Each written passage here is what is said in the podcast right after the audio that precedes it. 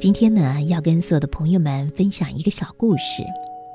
从前呢，县城南街开着两家米店，一家呢叫永昌，另外一家叫丰裕。丰裕米店的老掌柜眼看着兵荒马乱的生意不好做，就想出个多赚钱的主意。这一天，他把调秤师傅请到家里，避开所有的人，然后呢，对调秤师傅说。麻烦师傅给调一秤十五两半一斤的秤，我多加一串钱。调秤师傅为了多得那一串钱，就忘掉了道德，满口答应下来。老掌柜吩咐完毕，留下调秤师傅在院里调秤，自己呢就躲进米店料理生意去了。米店老掌柜的四个儿子都帮他料理米店。最小的儿子两个月前娶了一个熟识的女儿当妻子，新媳妇儿呢正在屋里做针线。他听到了公公呢吩咐调秤师傅的话。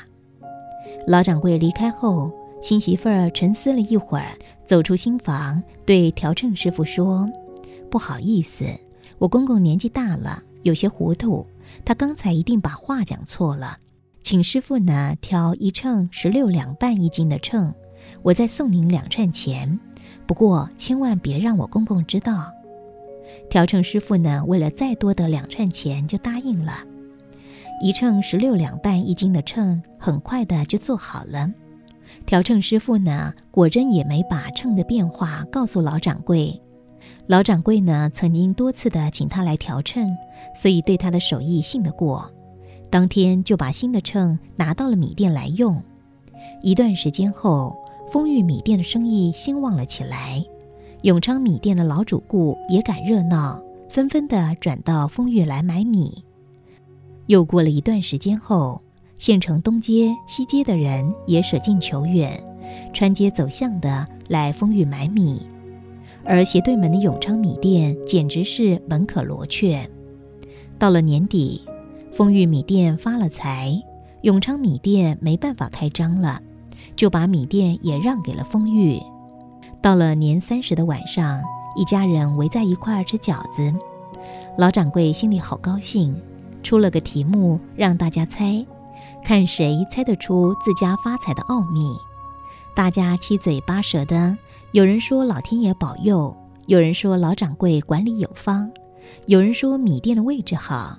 也有人说全家人齐心合力的，老掌柜嘿嘿的一笑，他说：“你们说的都不对，咱们靠什么发的财呢？是靠咱们的秤啊！咱们的秤呢，十五两半一斤，每卖一斤米就可以少付半两，每天卖几百几千斤，就多赚个几百几千钱，日积月累，咱们就发财了。”接着，他就把年初的时候呢，多掏了一串钱，将这个秤调成十五两半一斤的秤的经过讲了一遍。儿孙们一听，都惊讶的忘了吃饺子。惊讶过后，大家都说他不漏山不嫌水的，连自家人都没察觉就把钱赚了。老人家实在高明。老掌柜呢，高兴极了。这时呢，新媳妇儿就从座位上慢慢站起来，他对老掌柜说。我有一件事要告诉爹，在没告诉爹以前，希望您老人家答应原谅我的过失。等到老掌柜点头后，新媳妇儿呢不慌不忙的把年初呢多掏两串钱，将这个秤调十六两半一斤的秤的经过讲给大家听。他说：“爹说的对，咱们靠秤发的财，咱们的秤呢每斤多半两。”顾客就知道咱们做买卖是实在的，就愿意买咱们的米，咱们的生意就兴旺了。尽管每一斤米少获了一点利，可是卖得多，获利就大了。所以呀，咱们家靠的是诚实发的财呀。这时大家更是一阵惊讶，一个个张大了嘴巴。老掌柜不相信这是真的，就拿来每天卖米的秤一校对。果然每斤十六两半，老掌柜呆住了，一句话也说不出来。他慢慢的走进自己的卧室。第二天吃过年初一早饭，老掌柜把全家人召集到一块儿，从腰里卸下了账房的钥匙，说：“我老了，不中用了。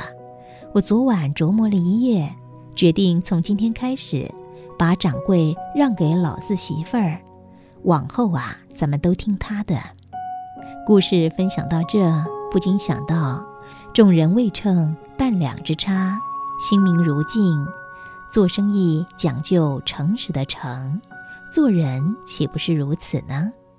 所以说啊，人与人之间相处，我们都喜欢跟不计较的人在一块儿。不计较的人，刚开始看似好像是失去，但长久下来却是获得。爱占他人便宜的人，刚开始看来是获得，但相处久了以后却是失去呢。这个故事呢，提供给我们一个很好的反省的方向，在此时此刻，也将它分享给所有的朋友们。